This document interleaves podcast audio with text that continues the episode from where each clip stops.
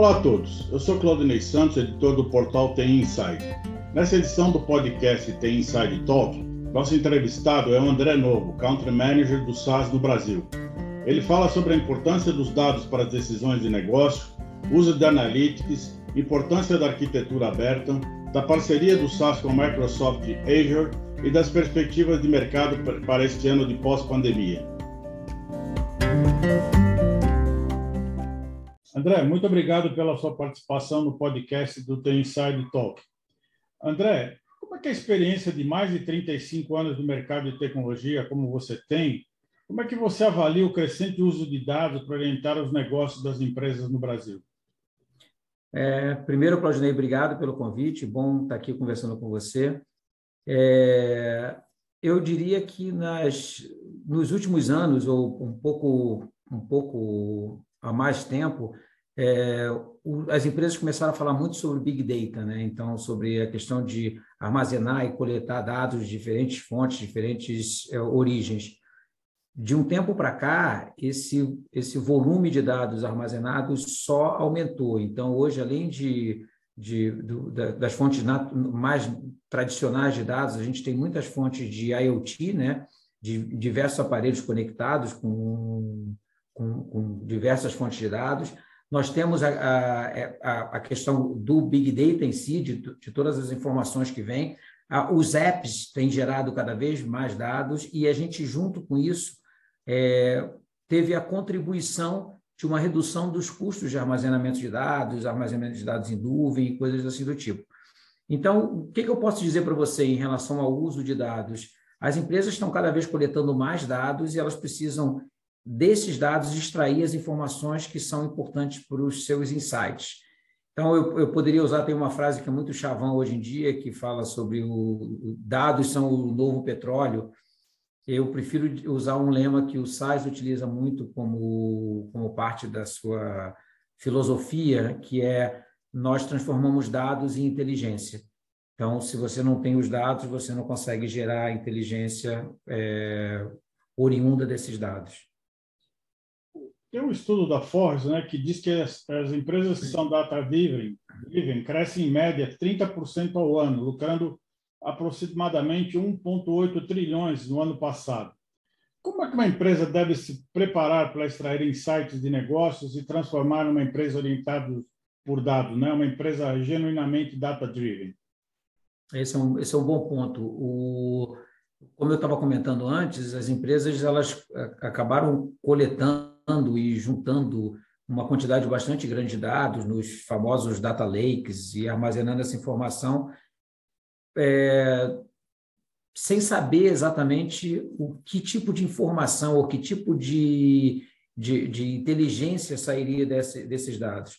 Uma coisa que eu acho que é fundamental é, primeiro, as empresas garantirem a qualidade dos dados que elas estão armazenando. É, usando aquele, aquela frase que eu falei antes para você, transformar dados em inteligência. Se você tem dados ruins, você não tem como transformar isso em inteligência.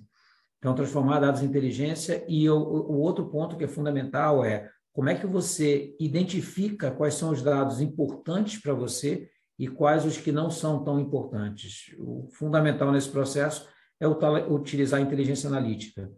Com, com base na inteligência analítica, você consegue minerar, e é essa expressão que a gente usa mesmo, minerar esses dados para entender quais são os dados que são efetivamente relevantes para o teu negócio e daí tentar extrair a inteligência para aplicar numa melhor abordagem a cliente, numa melhor análise de risco, numa, num, num melhor estudo de prevenção a fraudes, em várias outras áreas que a gente pode trabalhar em conjunto com os clientes. O SAS vem investido em promover soluções de, de uso do Real-Time Analytics, né? tendo em vista a necessidade da tomada de decisão no momento que os, que os negócios acontecem. Né? Como mudar a cultura da empresa no uso de dados, né? não é nesse momento que nós temos uma, uma economia acelerada, né? O, o que nós vemos hoje é que isso não é só da, das novas gerações, é, um, é, um, é uma necessidade do mercado que a gente vê cada vez mais, é, que as pessoas querem uma, respostas agora e, e, que atendam às suas necessidades, os seus interesses mais específicos. Então, você falou de, de real-time analytics, isso é um ponto importante, a gente precisa. É, é, antigamente, o, o, um processo de, de resposta a uma demanda de um cliente ou uma demanda de, de uma necessidade da própria empresa era um processo que trabalhava com dados é, coletados que geravam um score e que ficavam numa tabela. Hoje isso já não atende mais o mercado. Hoje a gente tem que fazer cada vez mais o que a gente chama de intelligent decisioning, uma decisão inteligente. Essa, essa análise sobre o, o, o perfil do cliente, o que, que ele vai fazer, é, de que forma você vai atender esse cliente, ela tem que ser calculada e apresentada em tempo real. Então, a, esse, esse tipo de resposta é cada vez mais necessário e mais demandado pelos clientes, e a gente tem vários exemplos em relação a isso é, mais até do que você fazer esse processo de cálculo, de escoragem do cliente, de análise do cliente em tempo real, tem um, um processo que a gente chama de streaming process, ou event streaming process. É, muitas vezes o dado, o, o pessoal técnico aqui do, do SAIS às vezes comenta, o dado ele não vem em conta-gotas, às vezes ele vem numa torneira. Então, é um volume de dados gigantesco que a gente recebe e você é, o, o mercado demanda que você faça essa análise à medida que essa torneira está jorrando água. Então, vou te dar um exemplo de um, de um, de um case de empresas de telefonia. Muitas vezes a telefonia, a empresa de telefonia, ela fica monitorando é, para, por exemplo, clientes que trabalham com, com, com é, pré-pago, ou com, com, algum cliente que tem algum problema de, de, conexão, ele fica monitorando o tempo todo a utilização dessas, desses dados para saber se aquele cliente ele está no momento de comprar crédito ou não. E aí, qual é o, o, o segredo? É justamente você oferecer uma compra no momento em que aquele cliente mais necessita.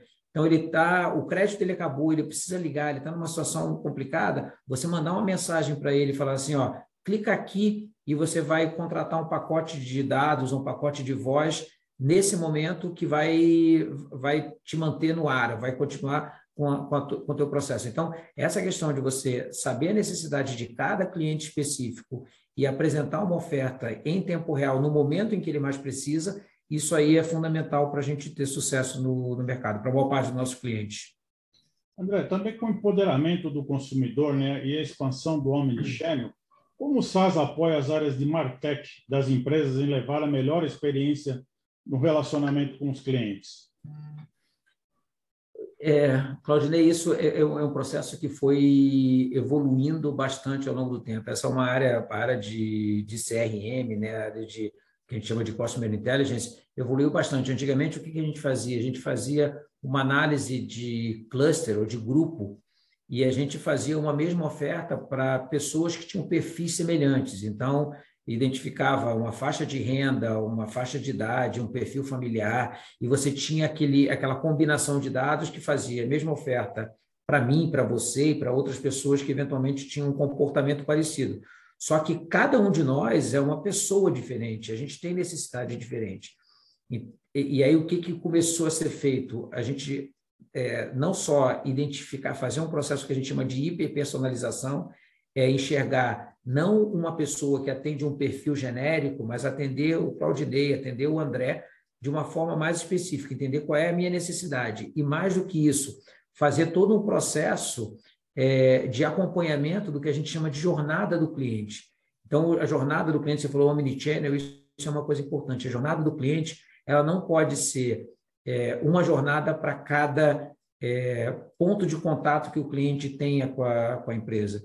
Então, se o cliente ele vai fazer uma, vai fazer um acesso via website e ele faz alguma pesquisa, ele faz algum tipo de consulta, se ele depois for para o app, a empresa tem que saber que a pessoa que entrou no website e que largou um carrinho no meio do caminho ou que fez algum processo, uma consulta de, de, de, crédito numa instituição financeira e entrou depois no app, é a mesma pessoa. E aí continuar essa jornada a partir desse outro canal. Isso é, é, entra muito no processo do Omnichannel. E o Omnichannel ele pode ser tanto nesses canais digitais que a gente está comentando, como também nos canais é, físicos mais diretos, um call center, é, uma agência de um banco, uma loja, alguma coisa assim todo esse o, o cliente tem que se sentir amparado e reconhecido independentemente do canal que você que ele resolva acessar e ter uma oferta específica para isso. Aí é o que a gente chama de é, a próxima melhor oferta, né? NBO ou, ou NBA, que é, é Next Best Action, para oferecer para o cliente aquilo que ele efetivamente está procurando dentro da tua instituição. O SaaS está, está mudando também seu modelo de venda de licença né, pelo modelo de subscrição na nuvem, né, tornando mais rápido e acessível a contratação dos produtos do portfólio da empresa. Né? Como é que está a aceitação dessa, nova, dessa novidade, é, nessa nova modalidade de contratação? É, eu posso te dizer, Claudinei, que a gente teve um, um êxito bastante grande há, há dois anos, um ano e meio, dois anos atrás, a gente anunciou uma parceria com a Microsoft, é, que alinhava muito das estratégias das duas empresas com, com, um objetivo comum. Um ponto importante destacar é que as soluções do SaaS elas são agnósticas à nuvem. Então, a gente também trabalha com outros provedores de nuvem, apesar desse acordo é, que nós temos com, com a Microsoft.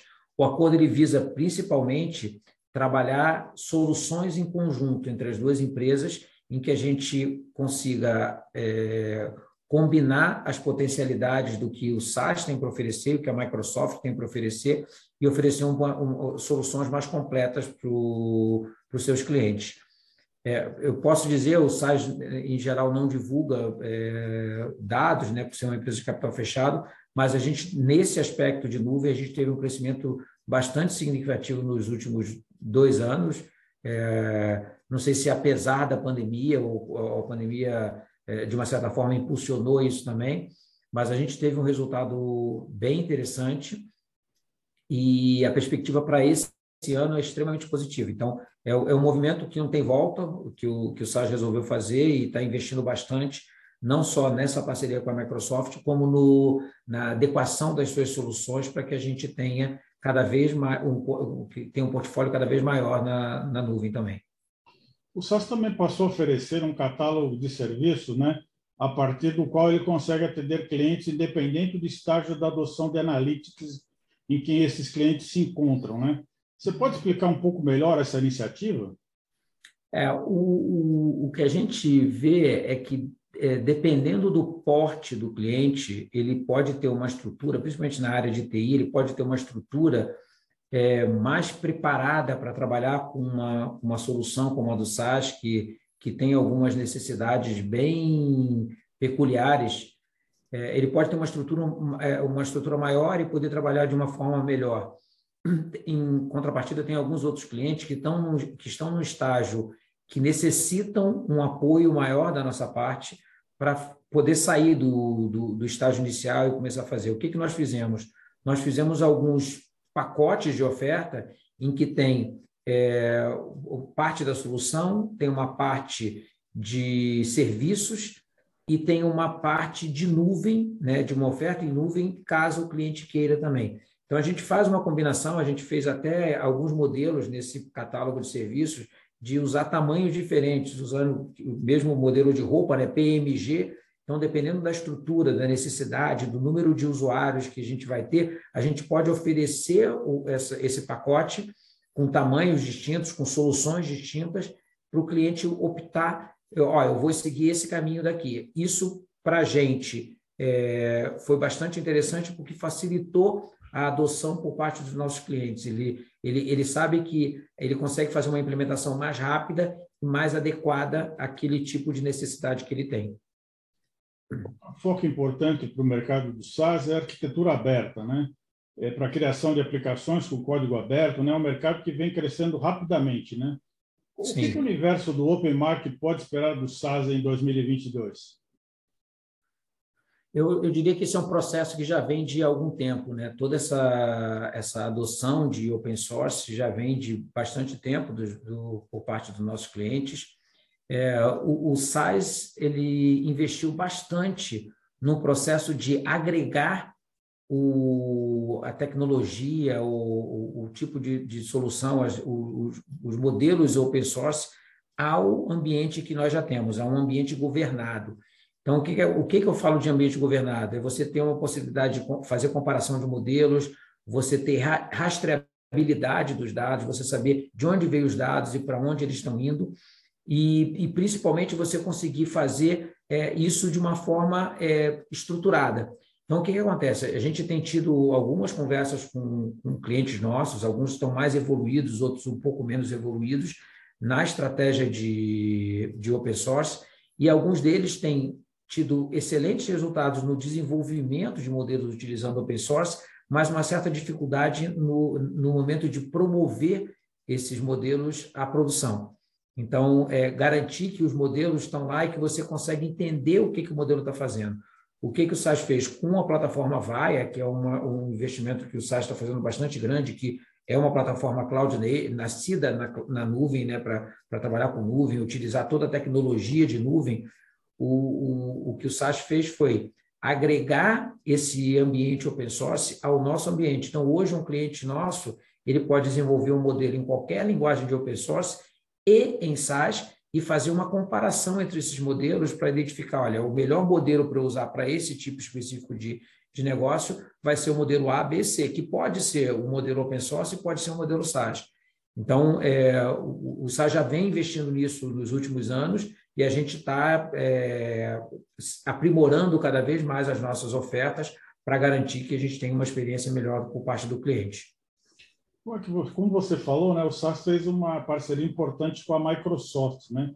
Qual é a importância dessa parceria, principalmente no Brasil, né, onde a Microsoft tem uma grande base de clientes de médio e pequeno porte, né? quer dizer, uma oportunidade do SaaS, que normalmente trabalha com grandes empresas, agora atingir um, um mercado mais amplo, mas de clientes de menor porte?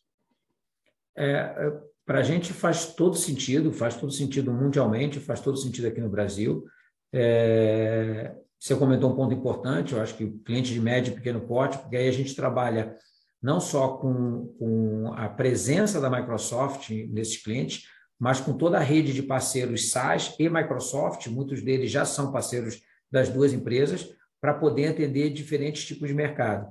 Mas não só isso, a gente também, mesmo nas contas grandes, onde a gente já está presente, é, a gente conseguiu, é, desde que a gente firmou essa parceria com a Microsoft, a gente conseguiu ter resultados bem interessantes, do tipo, um cliente que estava num momento em que ele precisava fazer um investimento em infraestrutura para rodar uma aplicação do SaaS, é, nós conseguimos é, aproveitar um contrato que ele já tinha com a Microsoft, para que ele não tivesse que fazer um novo investimento em infraestrutura, aproveitasse o que ele já tinha de contrato de nuvem e, e fazer a nossa solução, que inicialmente estava previsto para ser, para ser implementada on-premise, trabalhar em nuvem. Então, isso aí fez com que a gente ganhasse bastante tempo em termos de, de implementação dessa solução. A gente conseguiu adiantar o processo e entregar a solução num tempo muito mais curto para atender o cliente.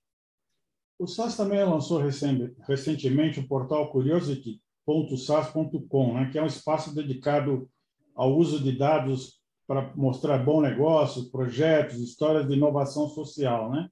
Qual é a importância do, do SG para as atividades do SAS? Eu, Claudinei, isso é um, é um ponto que sempre foi muito importante para o SAS. Né? O SAS tem uma iniciativa que a gente chama Data for Good, que é, um, é, é, é, um, é uma forma da gente utilizar dados para resolver questões humanitárias é, relacionadas à pobreza, saúde, meio ambiente, direitos humanos, educação. Então, basicamente, esses, esses programas eles, eles usam muito do que a gente chama da, da do, do, é outro lema que, nosso que é importante, que é a curiosidade, né? a curiosidade e a experiência dos, dos funcionários para poder fazer o bem social. É, e, e, aí a gente agrega não só a nossa inteligência, a nossa capacidade dos, dos funcionários SAS, mas também é, entidades de governo, ONGs, organizações globais. É, o, o, nosso objetivo é justamente isso: utilizar o que nós temos de capacidade analítica, mais a inteligência agregada de, de, de diversos órgãos para trazer algum retorno para a sociedade. Isso para o SAI sempre foi extremamente relevante e a gente continua apostando bastante nisso. Como o SAS também está apoiando as startups e as iniciativas inovadoras no uso de dados aqui no Brasil? É, eu diria que isso é uma iniciativa mais global do que uma iniciativa localizada aqui no Brasil. Né? O, a gente tem o, a principal forma do SAS impulsionar as startups é um processo que a gente chama de Global Hackathon. Então, é, basicamente, o, que, o, que, que, o que, que funciona, como é que funciona o Hackathon? São iniciativas em que a gente é, agrega várias pessoas do mundo inteiro para trabalhar em um problema ou em um, um, um caso de uso é, e juntar a inteligência de várias áreas, de várias empresas, de vários grupos e universidades e tudo, para tentar buscar uma solução. Um exemplo que eu até é, eu trouxe aqui para compartilhar com vocês é, foi um projeto que, que aconteceu no Hackathon desse ano, foi um projeto de utilizar inteligência artificial para combater o racismo em Milwaukee, nos Estados Unidos. É, o, o, grupo ele usou inteligência artificial para analisar políticas e procedimentos de execução hipotecária no, no, condado de Milwaukee, e aí identificar algumas desigualdades, preconceitos e racismo, obviamente com o objetivo de eliminá-los. Então, esse é só um exemplo de como a gente consegue colocar várias pessoas pensando ao mesmo tempo e tentando buscar alguma coisa. Obviamente, isso aí fomenta a, a criação, o surgimento de, de, de startups, de empresas, utilizando a parte de inteligência analítica. André, para finalizar, como é que você vê a expectativa do mercado agora nesse período que nós chamamos aí do pós-pandemia, né? Nós tivemos todo esse, esse período de transformação digital acelerada e qual é a sua expectativa de, de continuidade dessa, desse movimento? Ô, Claudinei, eu, eu, eu espero sinceramente que a gente retome cada vez mais a vida normal que nós tínhamos antes. O SAS está fazendo um, um movimento bastante grande para voltar a ter atividades presenciais, obviamente com toda a segurança que isso aí exige.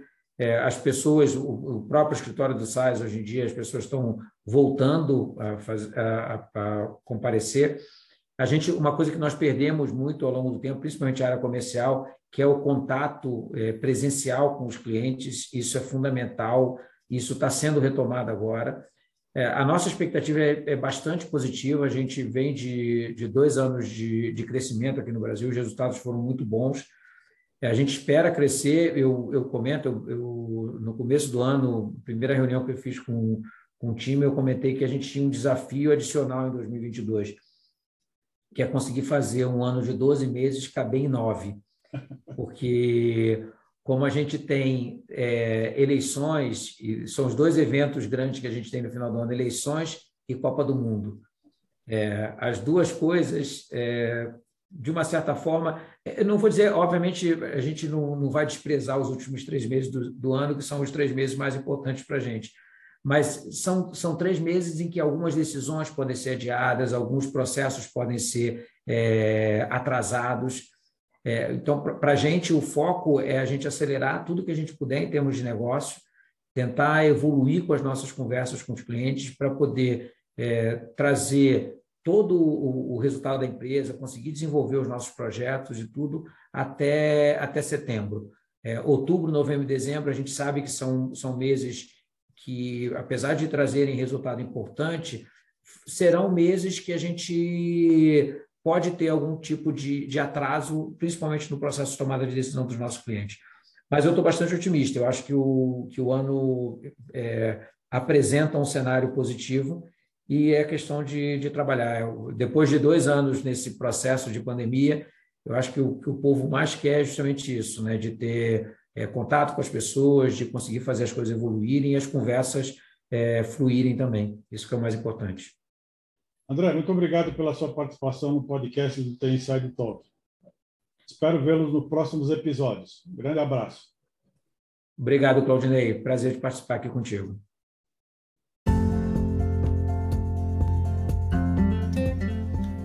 Esse foi o episódio de hoje do The Inside Talk. Agradeço a audiência e gostaria de convidá-los para seguir The Inside nas redes sociais para acompanhar as principais notícias no mundo da tecnologia e ficar por dentro dos próximos episódios e eventos. Até o nosso próximo encontro.